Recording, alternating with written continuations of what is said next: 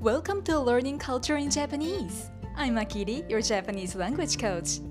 In this program, I'm going to talk about Japanese culture, the effective way of learning Japanese, and useful their expressions in easy Japanese. Hope these contents would support your learning Japanese journey. If you want to listen my episodes with transcript, you can get it from the URL at description box. 今日のトークテーマは 日本のお餅についてです。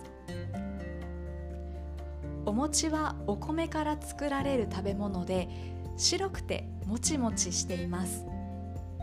食べたことがありますか？白いお餅の他にもごま、エビ、よもぎ、黒豆が入っているものもあります。お餅は今から1万3000年ぐらい前に東南アジアから日本に伝わったと言われています。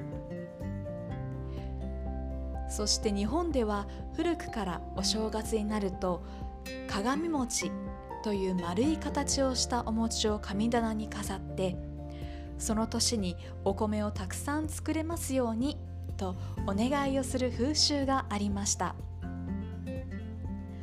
この鏡餅丸い形をしているのは人の魂がある心臓を表しているという話もあります。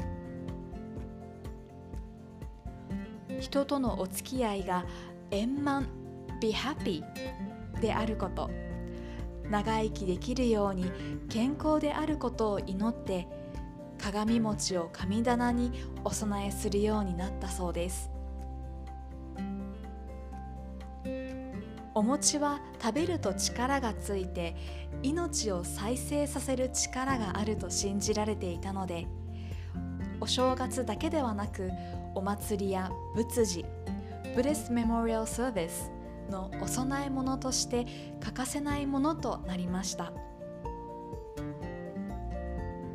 最近では季節や行事に関係なくスーパーやコンビニでいつでも買えます。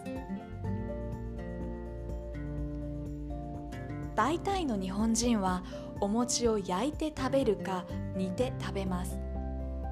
お餅の定番料理はお正月に食べるお雑煮や小豆と一緒に煮て食べるぜんざいです。1月11日にお正月に飾ったお餅を食べる行事がありこれを鏡開きと言います。